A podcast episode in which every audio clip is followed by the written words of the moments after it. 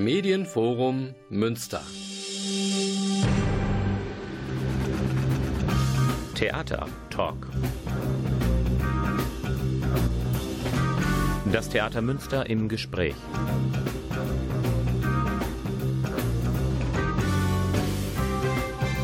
Guten Abend, meine Damen und Herren. Sie haben den Theatertalk eingeschaltet. Die Mai-Sendung wartet auf Sie. Zu Gast im Studio am Verspol sind zum einen die Operndirektorin Susanne Ablass und der Musiktheaterdramaturg Ronny Scholz. Und worüber wollen wir sprechen? Natürlich über den Musiktheaterspielplan der neuen Saison. Und auf ein Opernereignis möchten wir natürlich, müssen wir zu sprechen kommen. In genau einer Woche hat, ja, vielleicht ist es die populärste Oper von Wolfgang Amadeus Mozart, Don Giovanni Premiere im Großen Haus. Bleiben Sie dran, viele musikalische Momente warten auf Sie.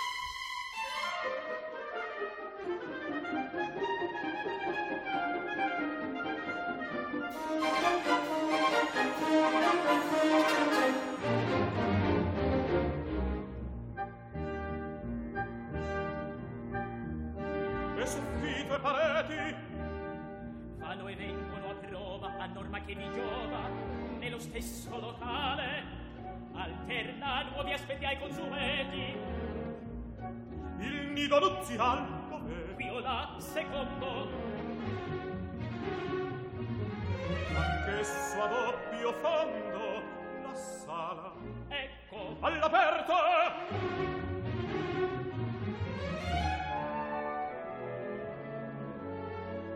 Un fianco scorre. Capisco, capisco.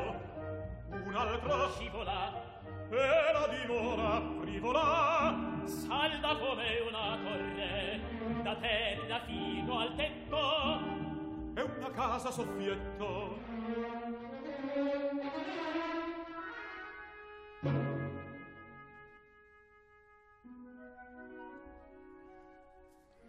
Ja, meine Damen und Herren, wenn Sie später eingeschaltet haben, jetzt werden Sie es gemerkt haben, es geht heute Abend um die Oper.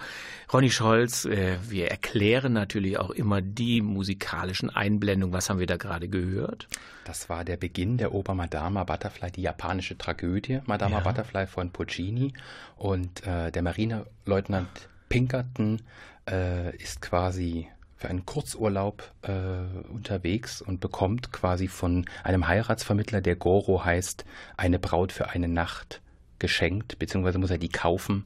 Aber die Braut für eine Nacht, Madama Butterfly Jojo San, verspricht sich mehr und das Unglück, die Tragödie kann ihren Nimmt Lauf. Lauf, Lauf. Ja, meine Damen und Herren, das wird die große Eröffnungspremiere Musiktheater im September sein. Vorher steht aber noch ein anderes Opernereignis an. Genau in einer Woche, der Samstag nach Pfingsten, Don Giovanni von Wolfgang Amadeus Mozart. Ja, das ist, wir haben im Vorgespräch uns gefragt, muss man diese Oper eigentlich noch vorstellen? Kennt sie jeder? Doch nochmal, Ronny Scholz, die Bedeutung dieses Werks, wie kann man die einschätzen? Ist sie irgendwo die Oper von Mozart? Stehen andere gleichberechtigt neben ihr? Wenn man so die Rezeptionsgeschichte sich, wie oft wurde das gespielt? Äh, wie populär ist sie eigentlich? Aber jeder weiß irgendwie mit Don Giovanni was anzufangen. Ja, also Ed Hoffmann hat nicht umsonst gesagt, aber auch Goethe später mal, das ist die Oper aller Opern oder die Oper der Opern. Ähm, es ist eine der bedeutendsten Opern von Mozart, vor allem in der Zusammenarbeit mit Da Ponte, die berühmten drei Da Ponte-Opern, die da geschaffen worden sind, und Don Giovanni, natürlich der Mythos der Frauen äh, Verführer, der ähm, die Idee der äh, quasi mannsgewordenen Versuchung, äh, die da auf die Bühne äh, kommt. Und im Grunde genommen, wir, Leporello verrät das in seiner Katalogarie, 2063 Abenteuer in ganz Europa mhm. erlebte. Wie und schafft man das? Äh, mit viel Zeit und Geduld. okay. Und ähm, die Oper beginnt quasi mit Abenteuer 2064 und das geht das erste Mal schief. Und damit haben wir einen 24-stündigen äh, eine 24-stündige Abwärtsspirale, denn alle weiteren Eroberungen an diesem Tag laufen schief und am Ende landet der Versucher, der, der, der Verführer, Entschuldigung, in der Hölle. Also das mhm. ist quasi die, das, das Ende eines Mythos, wird in dieser Oper gezeigt, auf sehr, sehr komödiantische Weise. Bei jedem Gespräch über das Schauspiel kommt immer die Frage, was sagt uns dieser Stoff heute noch? Ist das für euch jetzt quasi so eine musiktraditionelle Aufführung? Naja, Mozart muss man mal immer auf dem Spielplan haben. Das ist ein Blockbuster, der zieht natürlich Publikum auch aufgrund seiner eingängigen äh, Melodien. Auch jetzt im Hinblick auf die Regieleistung von Christian Götz, der äh, ja noch äh, fleißig gerade in den Endproben steckt. Dieser Stoff, kann der uns irgendwie heute erreichen oder bleibt es irgendwie ein schönes, versunkenes Märchen?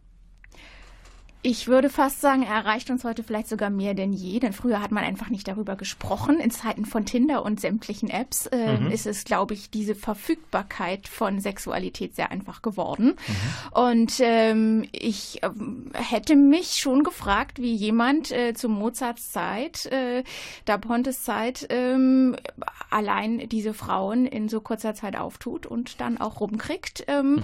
Also ich glaube sogar, dass das heute fast noch einfacher und aktueller ist ähm, vielleicht redet man auch einfach nur mehr drüber oder mhm. es ist jetzt äh, mehr publik, aber grundsätzlich glaube ich, dass das Stück nichts an Aktualität einbüßt heutzutage. Mhm.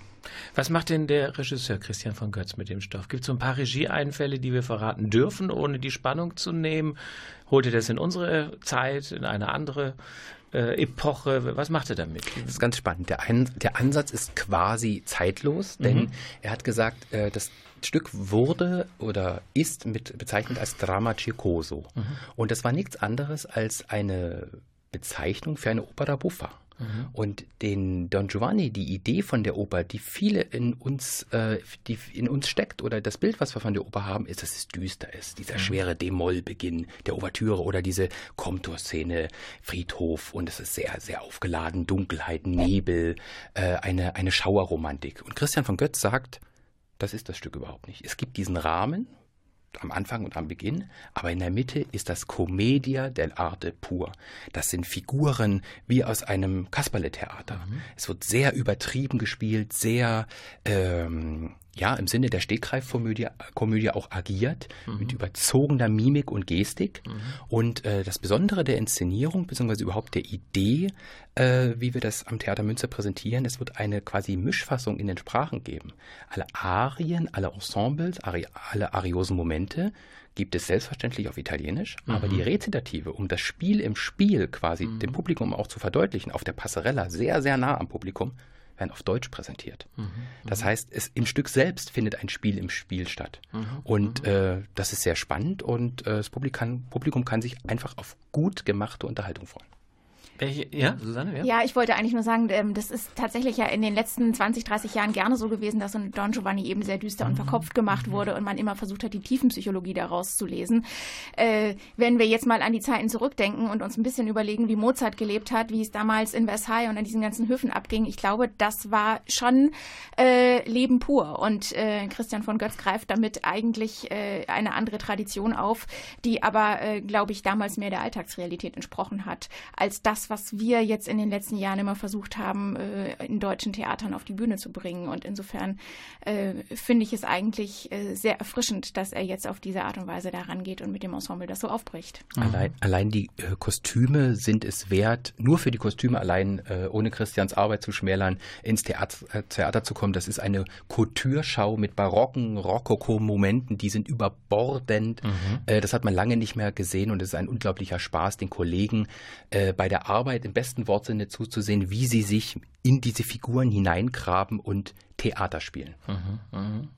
Also nicht nur diejenigen, die die Kostüme anziehen, sondern auch die, die sie schneidern, die sich auch reingraben in die, die haben Ästhetik. Sich, die haben sich, graben sich hier immer noch ein. Immer also noch ein. Wir, mhm. wir, sind quasi äh, noch nicht fertig und äh, die Nadeln glühen bis kurz vor der Premiere. Die Opulenz wird gewaltig, ja, ja. gewaltig ausfallen. Ja, meine Damen und Herren, ich hatte gesagt, das ist die große letzte Opernpremiere dieser Saison und es startet ja dann, das haben wir schon gehört, mit äh, Puccini, Madame, Madama äh, Butterfly. Ähm, meine Frage, die oft auch so Hörer an uns herantragen.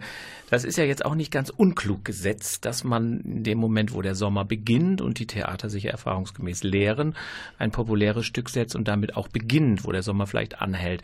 Wenn man jetzt, äh, weil Susanne Ablass ist ja nun nicht hier nur als Operndirektorin, sondern auch als Chefdisponentin, hat man das natürlich auch im Kopf, dass man eben solche Stücke, von denen man nicht unbedingt behaupten muss, dass sie Eigenläufer äh, sind, äh, aber doch die ihr Publikum so finden, ohne große Werbung, dass man die gerade zum Ende, zum Anfang setzt, also wo ein Theater sich dann auch warm läuft?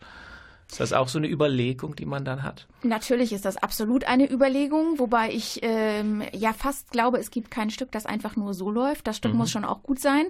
Ähm, nicht nur das Stück, sondern auch die Umsetzung. Und äh, insofern, ähm, klar, wir suchen den Titel und dann äh, suchen wir Regisseure und Teams, von denen mhm. wir uns erhoffen, dass sie das dann auch so machen, dass das Publikum sich angesprochen fühlt. Mhm. Diese Diskussion, in die würde ich ja gerne mal, gut, die liegen jetzt lange zurück, seit äh, zwei Wochen ist ja auch für Sie, meine Damen Damen und Herren, das Spielzeitheft ähm, zugänglich, das heißt abholbereit an den Theaterkassen und anderen Auslehrgestellen der Stadt. Der Spielplan entstand natürlich Monate, manchmal sogar Jahre vorher. Diese Zusammensetzung, über die wir dann nochmal sprechen werden, von Madame Butterfly, Saul, ähm, Sugar als Musical, dann eine Monooper, auch das müssen wir auch noch erklären, was das ist, das Tagebuch der Anne Frank. Wie setzt sich sowas zusammen? Welche Zielgruppen hat man im Kopf? Inwieweit spielt eine Rolle, wann das ausgesucht oder angedachte Stück schon einmal äh, auf dem Spielplan stand. Also ähm, ich würde gerne mal in eure Diskussionen äh, so ein bisschen hineinhorchen, auch wenn die jetzt zurückliegen und neue beginnen für die nächste Spielzeit. Was besprecht ihr da? Wer macht Vorschläge? Wer wird gehört? Ähm, wie läuft das ab? Also zuerst werden natürlich der Intendant, der GMD, äh, die Operndirektorin und der Dramaturg gehört, der Hauptdramaturg und äh, Ronny Scholz. Und äh, ja, und dann, äh, wir treffen uns im Prinzip. Es gibt immer so ein paar Grundparameter, die wichtig sind. Ähm, dann äh, erstelle ich eigentlich parallel schon zu den ersten Gesprächen immer gleich eine Besetzung, dass wir gucken, wer ist im Ensemble, ähm, was können die Leute besonders gut, ähm, was könnte man sich mit den Sängern vorstellen. Mhm. Und äh, das sind immer verschiedene Dinge, die da so Hand Hand in Hand gehen. Äh, gemischt mit der GMD würde sich aber Stück XY wünschen. Ähm, der Intendant würde gerne irgendwas anderes inszenieren. Und da kommen dann einfach verschiedene Faktoren zusammen. Ähm, und am Ende ist es dann ähm, oft äh, so, dass man so einen bunten Katalog hat. Dann trifft man sich wieder. In der Regel sind das vier, fünf Mal, die wir uns treffen. Ähm, zwischendrin schauen wir uns immer alle die Stücke an, die wir uns gegenseitig vorschlagen, überprüfen eben die Besetzungen, mhm. überprüfen die Machbarkeit auch mit dem Orchester. Ähm, es sind einfach äh, verschiedene Sachen, die da reinspielen. Ähm, was immer wichtig ist, ist, äh, schafft der Chor die Einstudierung. Größere Choropern hintereinander sind immer kompliziert. Ähm, das heißt, man setzt oft ein großes Chorstück gegen ein kleineres Chorstück im Wechsel. Also es sind einfach ganz, ganz viele verschiedene Faktoren, die in so eine Spielplangestaltung, wie sie dann am Ende dasteht, äh, quasi reinspielen. Und ja, wir müssen halt äh, nach den vielen Ideen, die wir haben, eigentlich erstmal alles abprüfen, wie ist die Umsetzbarkeit. Ich glaube, was sehr mhm. wichtig ist, ist die Mischung des mhm. Spielplans. Also wir, natürlich können wir sagen, wir machen sechs Opern. Äh, der, der Spielplan selber muss und sollte aber durchsetzt werden mit Abwechslung, äh, mit äh, quasi auch dramaturgischer Reibung. Also nach Butterfly, einer exotischen Tragödie, gehen wir zurück in den äh, Barock Händels mit einer großen Chor, mit einem großen Oratorium, auch extra als große Choraufgabe angesetzt, um auch die musikalischen Farben zu reiben. Und danach kommt Street Scenes, eine Art Broadway-Opera, Sugar als Musical, also dass man quasi immer ähm, mit sehr, mit sehr großem Kontrast auch in der Spielzeit äh, arbeitet und die einzelnen Genre, Operette, wenn es geht, Musical, komische Oper, tragische Oper etc. zu bedienen. Ich glaube, dass die, die Waage ist das schon. Ja, und dass die auch ineinander gehen in so einer genau, Spielzeit. Das genau. ist natürlich immer diese Frage, äh, eine Oper äh, wird drei bis fünf Monate gespielt mhm. im Schnitt. Ähm, das heißt, wenn wir die im Wechsel rausbringen, gibt es von allem irgendwas im Spielplan zum aktuellen Zeitpunkt, wo das Publikum kommt. Ähm, und wenn wir jetzt irgendwie drei tragische Stücke hintereinander spielen, dann sagen mhm. die Leute irgendwann, oh Gott, ich will kein Betroffenheitstheater mhm. mehr, wo ist die Operette?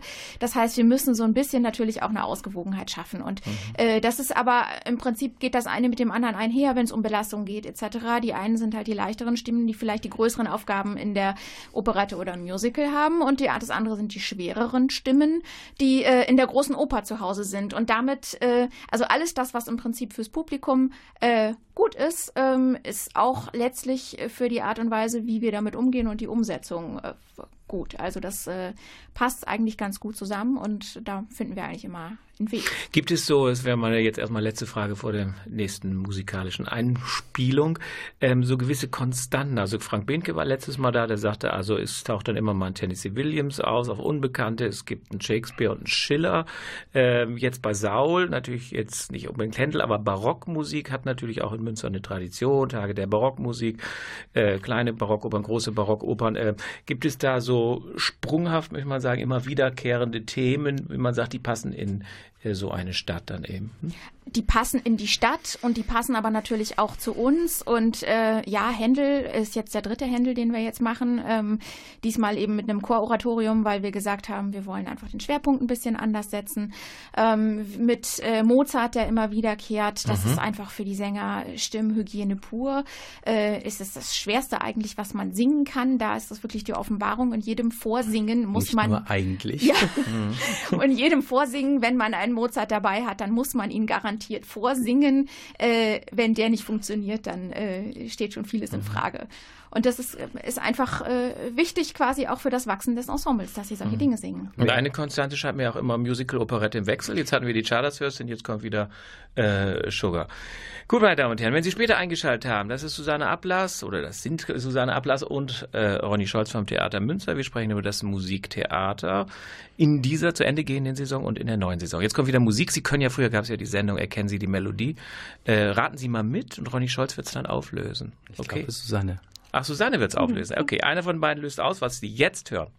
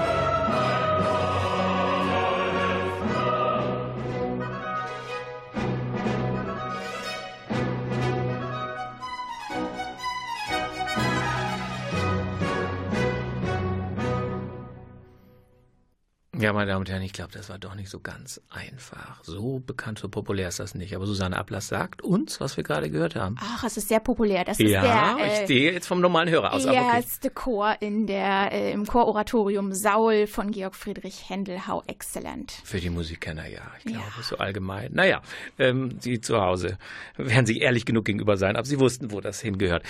Äh, szenisches Oratorium. Jetzt haben wir hier nicht das musikwissenschaftliche äh, Publikum. Äh, das müssten wir vielleicht mal als Begriff ein bisschen erklären.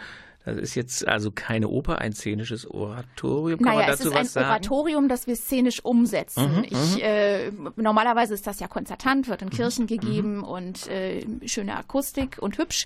Und die, äh, ja, wie soll man sagen, der Trend in den letzten Jahren geht äh, dazu hin, dass man eben auch Chöre in Barockproduktionen an Theatern gerne einsetzt und dass man immer mehr Oratorien auch versucht auf die Bühne zu bringen. Mhm. Und dazu braucht man aber natürlich ein Oratorium mit einer guten Geschichte, denn wir müssen uns alle äh, ja nichts vormachen. Wenn keine Geschichte und keine Story da ist, kann ein Regisseur nichts erzählen. Insofern ähm, schaut man halt und es ist, also Saul ist jetzt in den letzten Jahren an einigen Theatern aufgeführt worden und äh, durchaus sehr erfolgreich und jetzt haben wir gedacht, wir schließen mhm. uns an. Sagen wir mal zwei, drei Sätze zum Inhalt. Also König Saul, was haben wir noch als Wissen da? Da fällt König Saul, da gibt es dann natürlich ja. David, der gegen Goliath gekämpft ja, hat. Der Kleine gegen den Großen. Der Kleine ne? gegen mhm. den Großen, das kommt jetzt nicht so richtig äh, im Oratorium vor, ist mhm. aber da als Geschichte. Und Saul, der die Tochter, äh, nein, und David, der die Tochter von Saul heiratet. Äh, und das Staatssystem fängt eigentlich so ein bisschen an zu bröckeln und äh, die Leute wenden sich mehr dem jungen, mhm. sehr charismatischen David zu. Mhm. Und das ist äh, am Ende Niedergang und Fall von Saul. Mhm. Ronny Scholz ist so, so, so ein sprachmächtiger äh, äh, Dramaturg, der Musik so wunderbar beschreibt. Man kommt ja bei Barockmusik, das ging mir auch gerade so, so immer in so eine gute Stimmung. Man ist so wie so ein Feuerwerk in den Gärten von Herrenhausen oder so. Ja, also ähm, was macht Barockmusik mit uns? Wagner zieht uns oft runter. Barockmusik, Mozart sowieso. Ich meine, das wird ja auch wirklich in medizinischen Zusammenhängen eingesetzt. Aber Barockmusik hat, äh, oder bin ich das nur so eine Leichtigkeit, sowas Sprudelndes. Man sieht irgendwie die Fontänen in den Gärten. Ne? Wir waren bei Don Giovanni. Da ja? nimmst du mir quasi das Wort aus dem Munde. Mhm. Ähm, Barockmusik muss sexy sein. Mhm. Diese Musik ist unglaublich sexy. Ungewöhnlich jetzt, äh, das so zu bezeichnen, aber wir hören zu. In dem Kontext, ich, darf, ich durfte ja sprachgewaltig ja, antworten okay. und deswegen ähm, die Leichtigkeit, das Sprudelnde, die Festlichkeit, das Festive, der festive Charakter der Musik, ähm, die Leichtigkeit quasi der Musik gegen diesen schweren, nicht gegen, mit diesem schweren Stoff, diese Kontrastdramaturgie ist, ist spannend. Es ist nicht quasi ein, ein, ein Abbilden des Stoffes in seiner, in der musikalischen Form eins zu eins, sondern es ist immer so, dass es, das sind große Feierstunden. Mhm. Es ist, ähm, ja, es könnte eine, eine, eine, eine Ausstellung eröffnet werden. Mhm. Es könnte ein, äh, es war ein festiver Charakter. Theater war auch damals natürlich ein Ort, mhm. bei, an, in dem man sich quasi anlässlich getroffen hat. Und mhm. das Spannende ist, wir haben in der letzten Spielzeit Alcina, davor gab es äh, Ariodante. Ariodante. Mhm. Mit diesen Opern, mit diesen Geschichten hat Händel keinen Erfolg mehr gehabt. Und mhm. er hat umgeswitcht mhm. und auf einmal schrieb er Oratorien. Die Menschen sind quasi gekommen, die Geschichte war noch geraffter, die Musik war opulenter, war großspuriger, das Orchester wurde auch vielfarbiger und ähm, sozusagen das Bleiben am, am, am Theatermoment. Man verpasst quasi nichts, weil wie exzerpthaft man in die Handlung hineinswitchen kann und sich so ein Chor eben wunderbar ausstellen kann. Also das sind quasi die ersten äh, Galakonzerte konnte man damit gestalten, indem man sagt, Bestes mhm. von dem, Bestes von dem, Bestes von dem. Das war bei diesen Barockarien, bei diesen großen Da Capo-Arien, die manchmal sieben, acht, neun Minuten gingen, gar nicht der Fall. Mhm. Das ist viel komprimierter und lyrischer, gesanglicher. Die Musik ist gut und macht unglaublich Freude. Hm. Trotz des quasi schweren Themas und oft äh, ja, ja. Äh, äh, kirchenbezogenen Themen, alttestamentarische äh, Themen etc. Und das hm. ist so, so, quasi der Spagat, der da, der, äh, den hm. Hände da war, hm. äh, wagt. Im Prinzip ja. äh, bricht er diese Geschichte. Erste Samuel ist ja das Buch eigentlich äh, total auf und macht mit der Musik eigentlich äh, eine emotionale Ebene auf, die natürlich, wenn wir das jetzt heute lesen, eigentlich gar nicht entsteht, wenn wir jetzt die Bibel lesen. Wenn man jetzt nicht irgendwie sagt, aus einem historischen Kontext hat man Spaß an sowas äh, und bringt einem quasi Händel in äh, Ausschnitten äh, doch ganz, ganz viel nahe, äh, was wir heute so sonst gar nicht mehr wahrnehmen würden, einfach mit Musik und Emotionen. Aber eben nicht, dass es oberflächlich mhm. Ist. Das darf nicht, das ist nicht der Eindruck. Also sobald äh, er quasi in den ariosen Moment geht, werden seine Figuren, seine Menschen, äh, andersrum, seine Figuren zu Menschen. Das ist es eben nicht, dass er irgendwie nur mit einer Farbe drüber geht und unterhält, sondern in diesem virtuosen Schlängeln in den, Korrigat, äh, in den Koloraturen und auch die, die Stimmfarben, die sozusagen, ist das jetzt ein Counter, ist das jetzt eine Frau, auch das, diese, diese, diese Figuren quasi zu äh, ja, ein bisschen doch zu entmenschlichen am Ende musikalisch. Das ist einfach auch ein Geheimnis, was in dieser Musik ist und was es danach in der Form, vielleicht noch mit den Hosenrollen bei Mozart, bei Strauss, so nicht mehr gab. Mhm, also es ist mhm. schon ein gewisser, ich sag's nochmal, ein, ein gewisser Sex in der mhm, Musik. Mhm. Weiß man eigentlich, ob Susanne Knapp, die da Regie führt, das barocke Oratorium auch barock inszeniert? Oder gibt es da noch gar keine Bilder und Entwürfe, die man kennt? Doch, es, es gibt Bilder und ja. Entwürfe. Ähm, prunkhaft. Was, prunk, prunkhaft. Prunkhaft. Ja. Ähm, aber auch sehr ehrlich, würde ich sagen. Mhm. Also ähm, es wird, wird nicht, also realistisch nicht, aber es wird ein, ein äh, sehr purer Raum, der schon mit uns sprechen wird. Das könnte man nochmal dann nach Bayreuth in das frisch restaurierte Markgräfliche Opernhaus ausleihen. Barock im Barock. Ich glaube, es würde nicht äh, hineinpassen. Die Dimension ist zu der Münsteraner so, Bühne. Aha, das Markgräfliche Opernhaus ist sehr klein. Hübsch, und, äh, ja, ja, klein und hübsch. Ja. Ja, meine Damen, jetzt kommen, wir müssen ja hier durch diesen Spielplan durch, der so beeindruckend vor mir liegt. Äh, jetzt machen wir einen totalen Bruch. Ein Stück, wo ich da ja noch nie gehört. Eine amerikanische Oper von Kurt Weil, den kennen wir natürlich aus anderen Zusammenhängen. Street Scene, zwei Tage vor Weihnachten hat die Premiere, soweit wir mal gar nicht gucken, wo wir doch gerade erstmal den Frühling durchleben. Äh, wer sagt mir denn was zu Street Scene, was das äh, für eine amerikanische Oper ist. Welche Straßenszenen äh, begeben wir uns denn da? Äh, quasi ist es eine Straßenszene, mhm. die Street Scene. Mhm. Ähm, ein unglaublich facettenreiches Stück. Mhm. Ähm, Kurt Weil emigriert, äh, Europa natürlich große Erfolge, die Drei-Groschen-Oper, ähm, Aufstieg und Fall der Stadt Mahagoni, in Münster hier erst gelaufen, vor zweieinhalb Spielzeiten, glaube ich, in der, in der Inszenierung von Dr. Peters. Ähm, und jetzt quasi ein amerikanischer Weil, der die guten Traditionen, der das Musiktheater, die europäische Tradition mitnahm und die Idee verbindet mit dem Broadway-Unterhaltungstheater und quasi versucht hat, damit ein neues Genre aufzumachen. Mhm. Und das ist ihm quasi gelungen, ähm, aber die Werke äh, von Kurt Weil in Amerika sind es dauert leider immer noch, dass wir sie auf einem Sockel heben, beziehungsweise sie verstehen, wie die Qualität der Drei-Groschen-Oper oder ähm, äh, Aufstieg und Fall der Stadt Mahagoni. Und das versuchen wir natürlich ähm, indem man eben auch quasi unbekannt spielt, obwohl dieses Stück schon mehrfach jetzt auch in Deutschland lief. Äh, ganz kurz die Handlung zusammengefasst. Äh, 47 ähm, Uhr aufgeführt. Es spielt in New York. Äh, ist 1944 konkret Sommerhitze gemeint. Es gibt eine Art Schmelztiegelcharakter auf einer eher, man würde dann vielleicht Westside-Erfahrung sagen, gibt es viele Einwanderer, italienische, schwedische, jüdische, russische etc. pp. Und diese Menschen sind natürlich durch ähm, die Hetze die äh, Nazi-Hetze, äh, die Verfolgungen, die persönlichen Traumata etc. in diesem Schmelzing, in diesem Hoffnungsland äh, Amerika, New York, USA äh, angekommen. Ein, ein, ein Protagonist sagt, das Erste, was ich gesehen habe, als ich äh, dieses Land äh, als ich dahin hineingereist bin, das war ein ähm, Eishörnchen eine Eistütenhörnchen und er meinte Ach natürlich so, von Weitem die Freiheitsstatue, die, die Flamme ja, ja, der. Ja, ja, mhm. Und äh, das wird später in einem Ice Cream Sextett mhm, verarbeitet. Mhm. Und diese äh, äh, Individuen haben Träume. Natürlich wollen die nicht in, diesem, in dieser muffigen Enge bleiben, sondern sie haben sich in diesem Sehnsuchtland etwas Sie wünschen sich etwas, da rauszukommen, sich neu zu entdecken, äh, sich zu entfalten, ihre Kinder quasi, eine, ihren Kindern eine bessere Hoffnung zu geben. Und am Ende äh, wird die Oper, ohne jetzt zu viel zu verraten, quasi so ausgehen, wie sie beginnt, mit dem Moloch der Enge, der Hitze und des Stagnierens. Und mhm. in der mhm. Zeit beleuchtet aber, weil in wirklich unglaublich Broadwayhaften, traumhaften Sequenzen die Sehnsüchte dieser einzelnen Individuen, dieser mhm. einzelnen Familien. Mhm. mhm. Bei einer wird es äh, in einem Mord enden, ein sehr tragischer Ausgang für dieses Familienschicksal.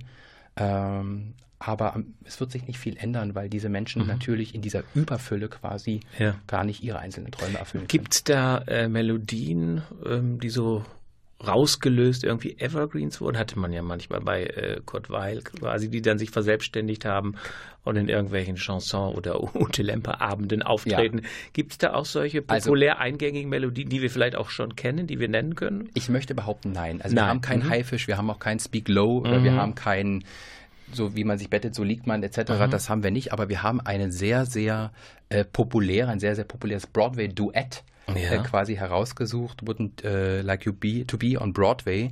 Und auch da gibt es eine, eine junge Frau, die quasi in einer gewissen Abhängigkeit von ihrem Chef äh, steht oder sogar steckt im besten Wortsinn und die sagt, er sagt zu ihr, wenn du gut zu mir bist, dann werde ich dich irgendwann am Broadway groß machen, ein Star werden und die träumen sich in diese Showwelt, in diese Showbiz-Welt hinein und da zieht Weil alle Register des amerikanischen Unterhaltungstheaters. Da, mhm. glaube ich, lohnt es sich sehr hineinzuhören. Eine Farbe der Broadway-Oper. Mhm. Ich glaube, wir können wieder ein bisschen Musik machen, denke ich. Und dann wenden wir uns Sugar zu. Und Sie raten mal wieder, was wir jetzt gleich hören. Don't be silly. How could I ever get a job on the stage? Easy as walking around the block for a girl that's got all you've got. Just leave it to me. I've got three or four friends in show business. Ever hear of Harry Porkins? No. Well, he's put on a lot of musicals. he's an old pal of mine. And I'd just say to him, Harry, here's a little girl I'm interested in, and you'd be all set. Wouldn't you like to be on Broadway and go dancing at the Bar? And have yourself an up-and-coming boyfriend who can make any course in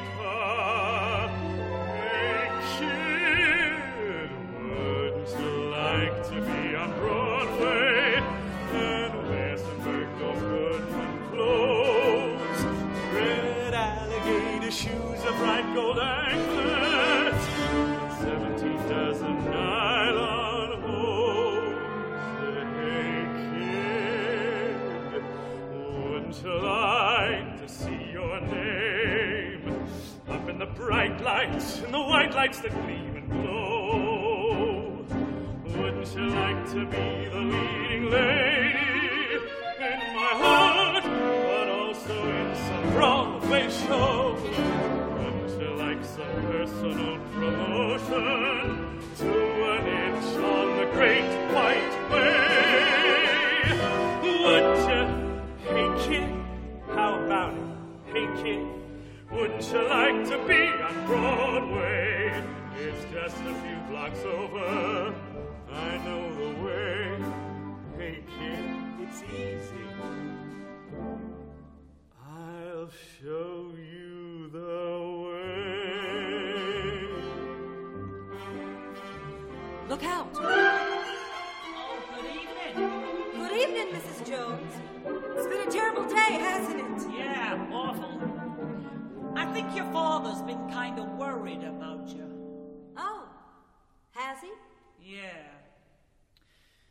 I gotta give Queenie her exercise.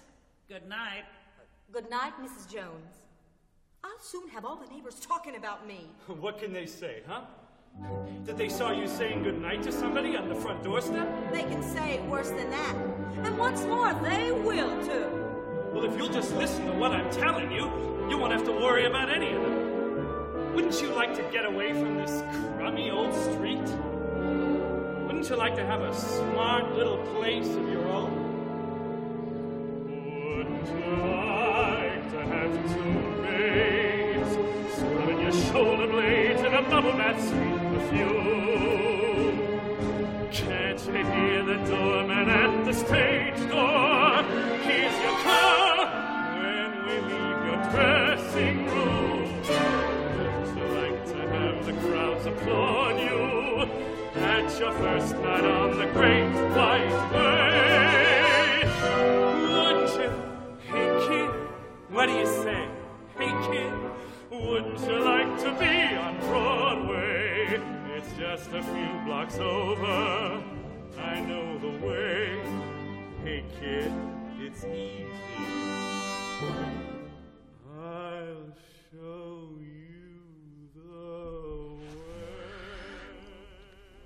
Ja, Ronny Scholz, was haben wir da gehört? Wouldn't Be You Like on Broadway. Und? Aus welchem Stück? Natürlich, aus, natürlich aus, aus Street Scene. Aus Street Scene. Und wenn wir das eigentlich noch ein zweites Mal jetzt spielen, sind wir bei, sofort äh, bei der Melodie. Wer und, kennt sofort, äh, kennt sofort wieder. gehört. Also es hat eine Schlagerhaftigkeit, ja. die toll komponiert ist und deswegen gehört unbedingt dieser amerikanische Ball auch gespielt. Ja. Bleiben wir noch mal ein bisschen in den Vereinigten Staaten. Dann steht ähm, im Februar des nächsten Jahres Sugar auf dem Programm. Sugar America, na, wer erinnert sich nicht an die unvergessliche Marilyn Monroe in Manche mögen es heiß. Sugar ist jetzt was? Ein Stück nach dem Film? War das Stück vor dem Film da? Wie gehört das alles zusammen? Es war Billy Wilder, der den Film gedreht hat, ne? Also erstmal ein großartiger Film, eine großartige ja. Komödie. Unübertroffen mit Unübertroffen. Jack Lemmon. Wer war der andere? Walter Matt? Nee. Tony Curtis. Tony genau Curtis, so genau. Genau so Richtig, die drei. Um, ja. Und natürlich war der Film so ein großer Erfolg, dass mhm. man, und das ist selten, sich überlegt hat, das sollte man für, den Broad, für das Broadway-Theater adaptieren. Und äh, es ist ein gutes Stück, ohne Frage. Äh, und das muss auch gespielt werden, weil die Musik ist sehr jazzlastig, sehr, ähm, sehr, wir müssen die Worte wieder benutzen, sehr heiß. Es geht da auch wieder um General, äh, um Some Gen Like It Hot. Some Like It Hot, genauso ist Wie es. lange auch. ist das denn nach dem Film entstanden? So unmittelbar an den Erfolg anschließend oder der, äh, also so Stück, ungefähr? Das Stück ist, aus, ist von äh, 72 und der Film Das ist schon hier- sehr viel älter, ja. Ja, ja. Ich Klar, sie ist ja 60er, Anfang der oder? 60er Genau, Jahre, genau. 62 verstorben. Genau. Marilyn ist es ja äh, weit über zehn Jahre. Ja. Äh, das ist verstanden. Ja, aha. erzähl So, mal weiter. Viel und spannend. ähm, der Film, den kann man nicht auf die Bühne bringen, sondern die Idee Mhm. des Stückes ist quasi, das ähm, nicht in einer Art Revue zu zeigen, aber quasi die Momente des Films, die sehr, sehr bekannt sind, diese Stationen, äh, in bester, gut gemachter, leichter Unterhaltung, ganz Mhm. wichtig, Musical Comedy, äh, auf die Bühne zu bringen und das mit einem wahnsinnigen Tempo, dass die, beim Lachen die, Bauch, die Bauchmuskeln irgendwann äh, äh, wehtun. Und die Geschichte ist natürlich die Geschichte. Es gibt die beiden äh, arbeitslosen Musiker, die zufälligerweise bei einer Bandkriminalität Zeuge eines Mordes werden. Äh, sie werden von dieser Bande verfolgt. Sie schließen sich dann äh, den sogenannten ähm, Society Syncopators an, dieser Damenkapelle, die in Florida einen Gig, einen Auftritt haben, nur fehlt denen ein Saxophon und ein Bass. Und genau die beiden Instrumente bedienen die. Nur das Problem ist, dass sie in eine Damenkapelle halt hinein müssen. Also was macht man da? Tja. Die Tante Y hatte noch ein paar äh, Frauenkleider äh, im Nachtschrank. Man Die Beine werden rasiert. die Beine werden rasiert etc. Deswegen ist übrigens auch der Film ganz interessant schwarz-weiß gedreht worden. Man hat den ja schon längst in Farbe gedreht.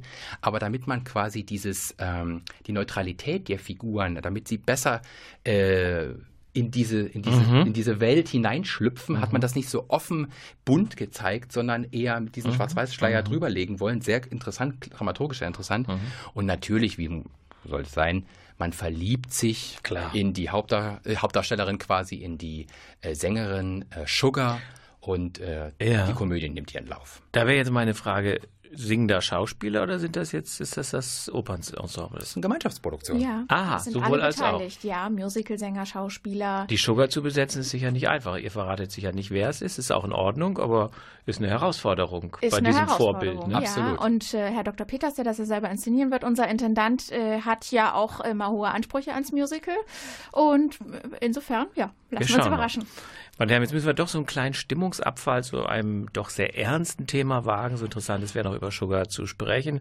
Susanne Ablass wird uns noch etwas erzählen über eine Monooper, eine, wie kann man sagen, Vertonung, musikalische Umsetzung des Schicksals von Anne Frank. Das müssen wir nicht vorstellen. Das Mädchen, das da in Amsterdam im Versteck viele Monate, fast Jahre überleben konnte, bis dann sie und ihre Familie verraten wurde und sie so tragisch in Bergen-Belsen zu Tode kam.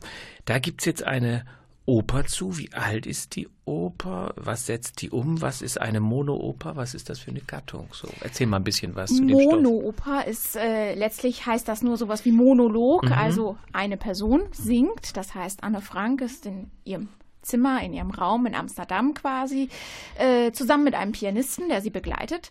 Und ähm, äh, also es ist eine ganz, ganz starke Anlehnung an ihr Tagebuch. Viele Texte sind äh, fast eins zu eins übernommen und äh, im Prinzip sind das einzelne Szenen, einzelne Geschichten, die sie quasi in ihr Tagebuch geschrieben hat, die exemplarisch rausgenommen wurden.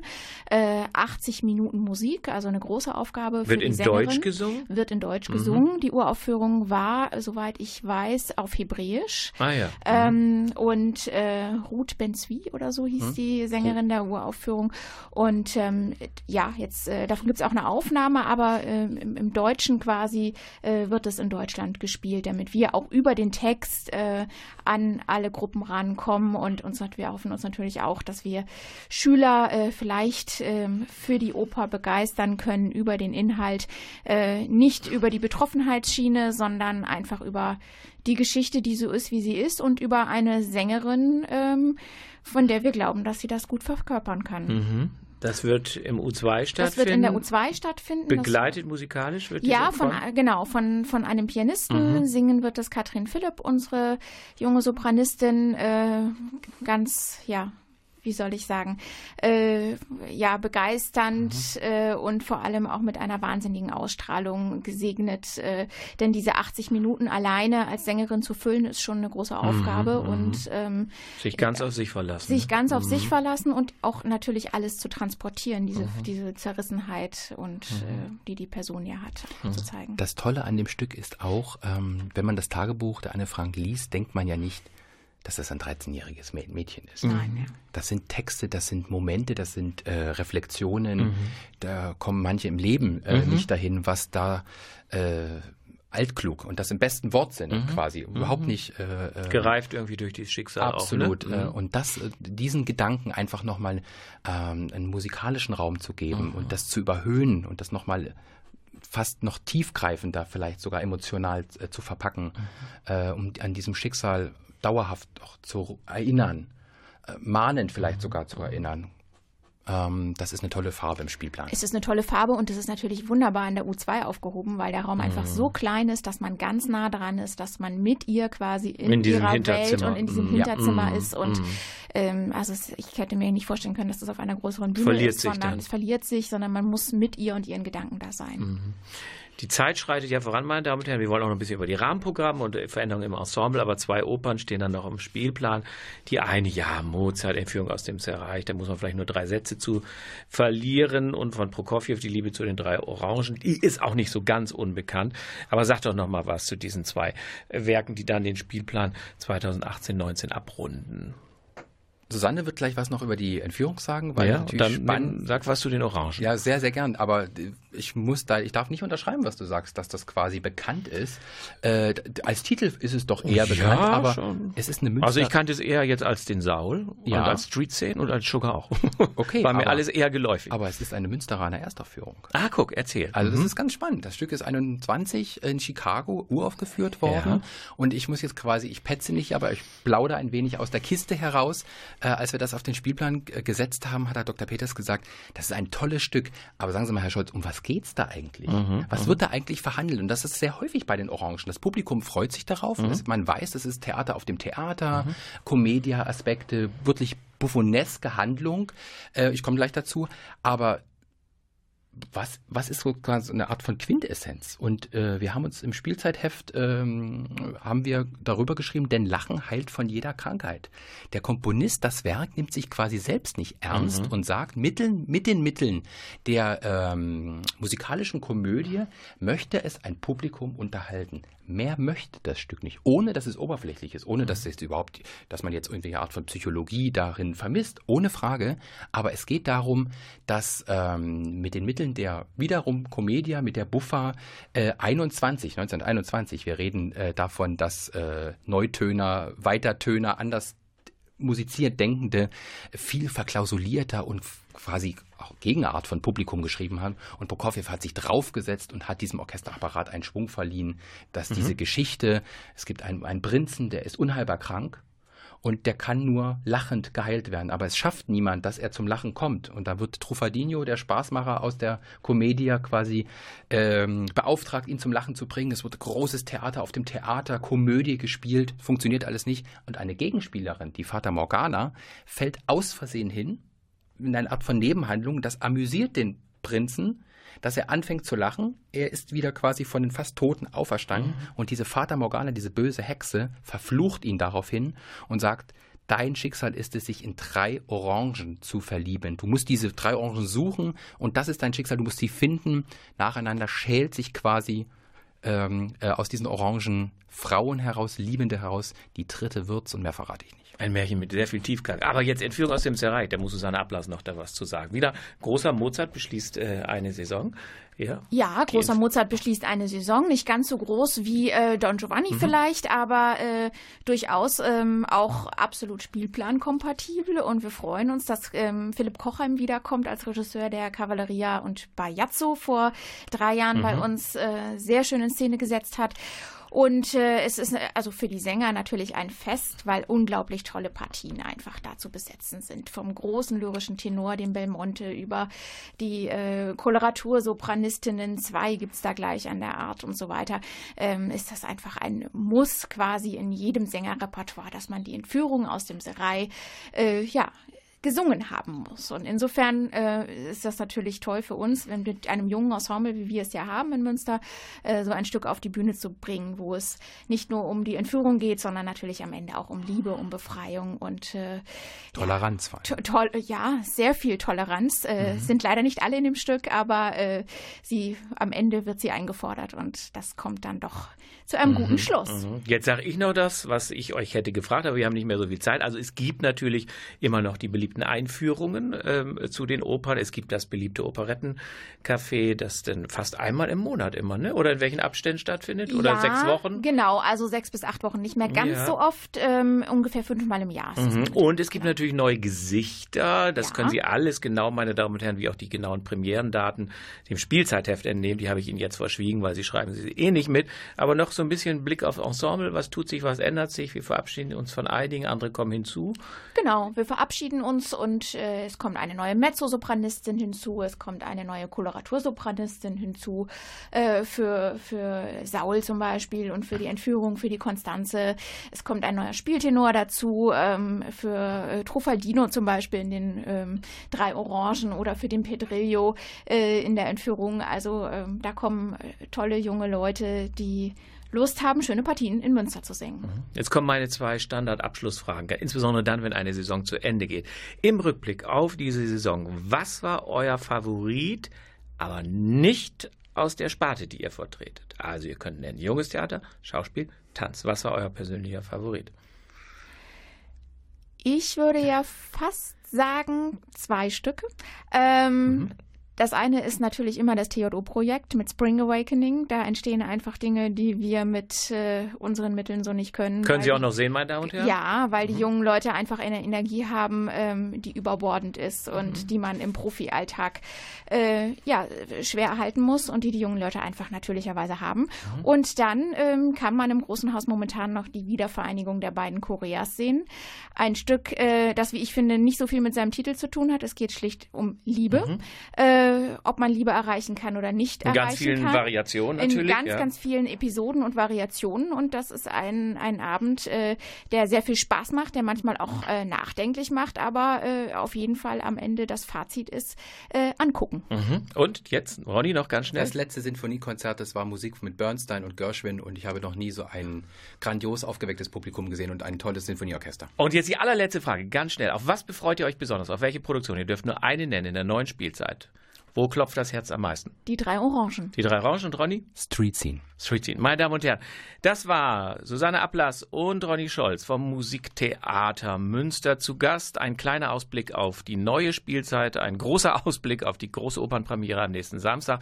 Alle Informationen im Spielzeitheft, finden Sie an der Theaterkasse und an zentralen Auslagestellen. Wir hören uns noch einmal in diesem Jahr im Juni. Kommen Sie gut durch das Frühjahr.